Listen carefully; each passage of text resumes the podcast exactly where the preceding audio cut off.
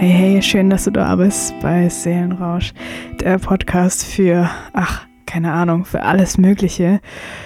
Ich werde heute super ehrlich sein und über mein Gehalt reden. Warum mache ich das? Einerseits für die Generationen nach mir, andererseits, falls du gerade in deinem Beruf drin steckst und nicht weißt, ob du eine Gehaltserhöhung dir einfordern könntest oder nicht. Oder auch, wenn du vielleicht einen ganz anderen Weg einschlagen möchtest, so wie ich das jetzt mache. Wie viel verdiene ich? Ich habe meinen Bachelor of Science gemacht. Das war in Baden-Württemberg. Dann noch den Master of Science angehängt im Bauingenieurwesen. Und ich habe mich für diese Karriere entschieden, weil ja, sie sicher ist, ein gutes Gehalt liefert, weil Ingenieure sehr gefragt sind und auch weil ich mir selbst einen gewissen Status dadurch haben wollte, ergattern wollte. Ich wollte cool sein. Ich wollte, ja, ein Engineer werden. und ich finde es auch immer noch cool, aber es ist mehr aus Vernunft entstanden. Und bis, bis jetzt, bis dato bin ich auch sehr zufrieden, dass ich meinem Kopf gefolgt bin und nicht meinem Herzen. Ähm, ich wohne jetzt in Berlin und im Vergleich zu Baden-Württemberg sind hier die Gehälter nochmal um 10% niedriger. Das sollte auf jeden Fall auch noch im Hinterkopf dir jetzt abgespeichert werden. Und ich habe wenig Berufserfahrung. Also ich bin aktuell im vierten Jahr und äh, ja, meine Gehaltssteigerungen sind jetzt nicht so oft passiert, weil ich bislang nur bei zwei großen Unternehmen gearbeitet habe oder derzeit noch arbeite.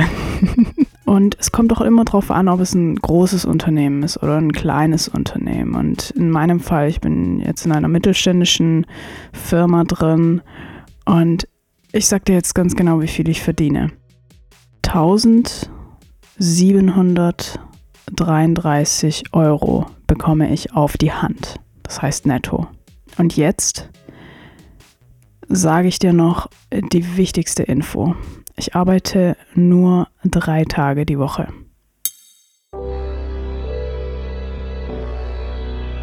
Davor hatte ich vier Tage die Woche gearbeitet und bekam um den Dreh 2100 auf die Hand. Und davor bekam ich ungefähr 2600 auf die Hand.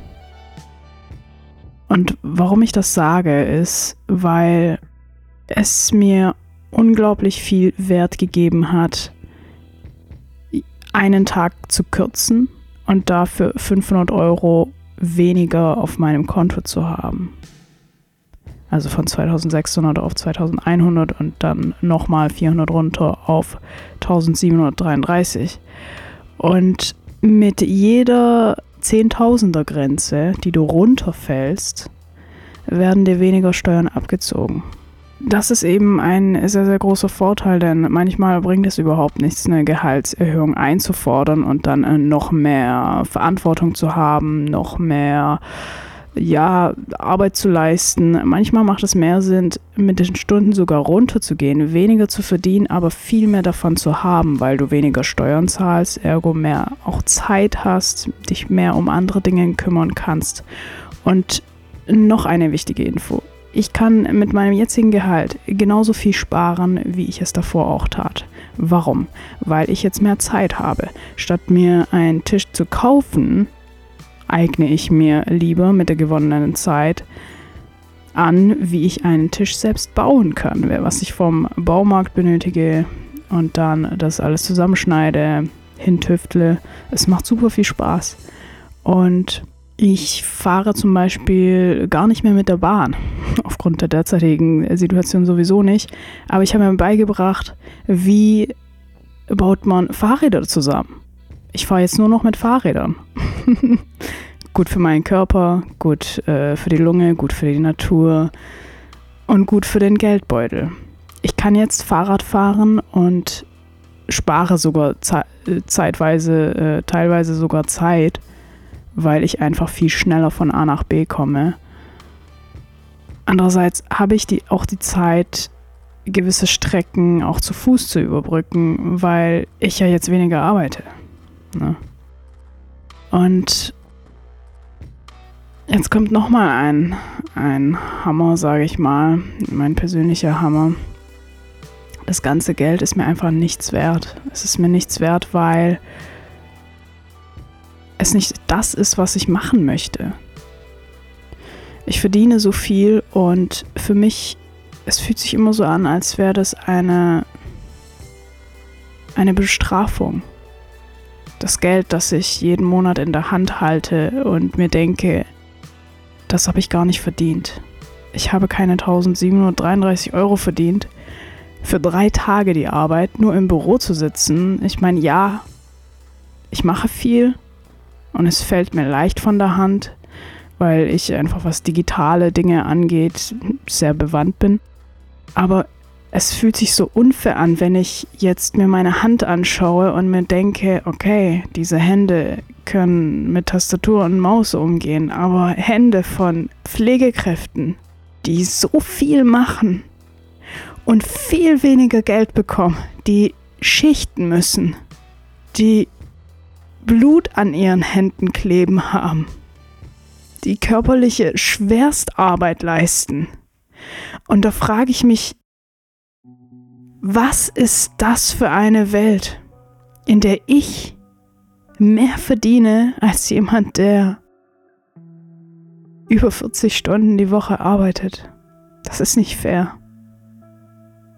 Das ist auch so oft der Grund, warum ich mein Geld wieder abgebe an andere, die es verdient haben, weil es einfach so unfair ist.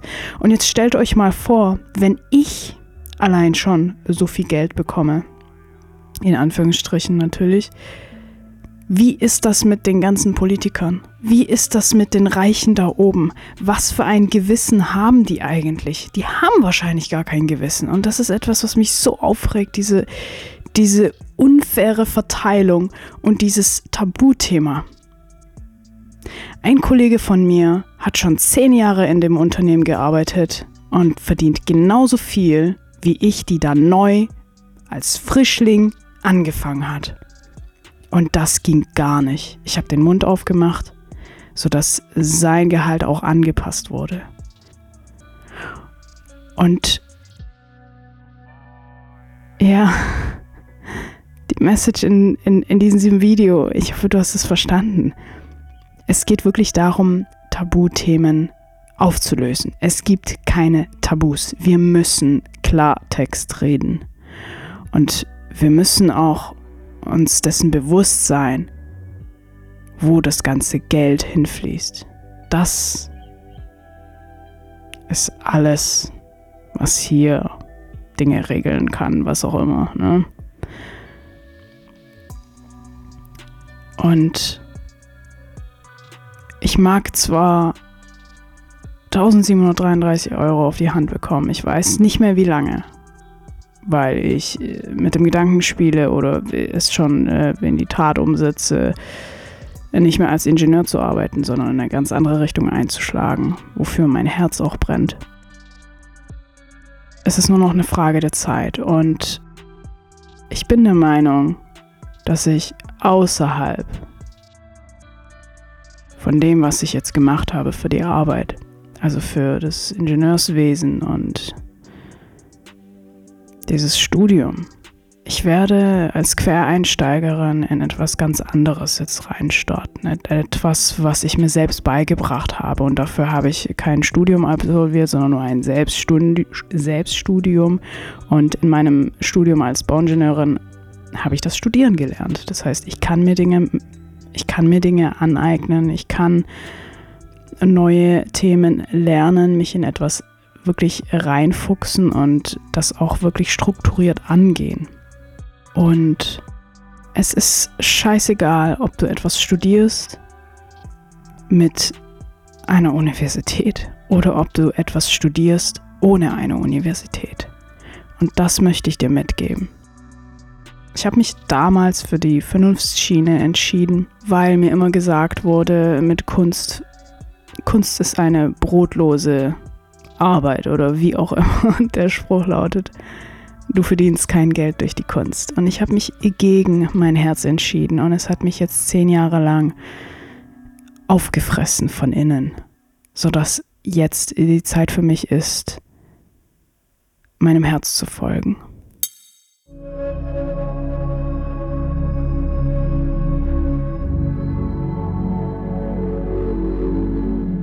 Einerseits bin ich natürlich froh, dass ich das damals gemacht habe, weil ich noch gar nicht wusste, dass mir Kunst wirklich so sehr gefällt und dass das meine Richtung ist.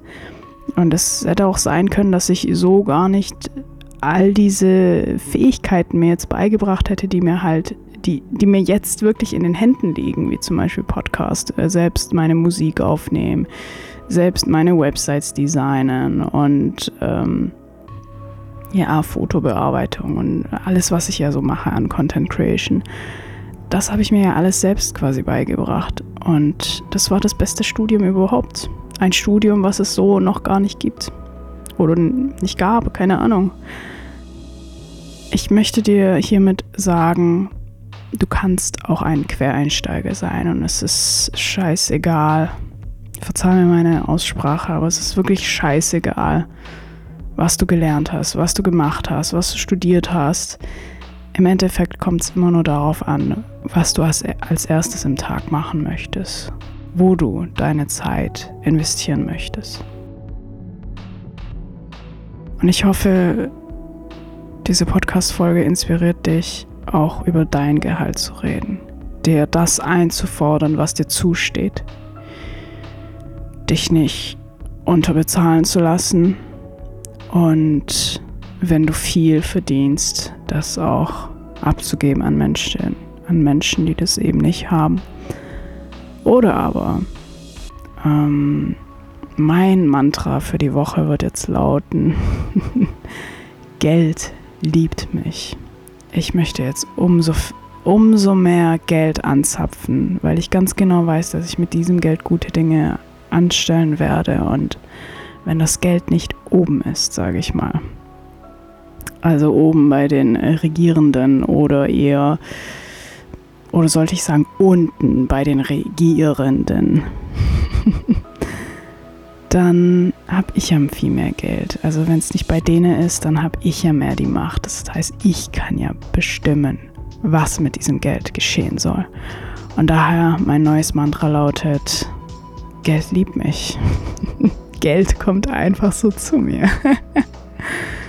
ja. Ich bin gespannt, was die Zukunft bringt, ob das dann noch bei meinen 1733 bleiben wird oder nicht. Es wird sich viel tun und ich hoffe, es tut sich auch was bei dir. Pass auf dich auf, take care und ja, ich bin gespannt, wie viele Tabus wir auflösen können. Let's go. Wie immer noch zum Schluss einmal ein Hadi Choose.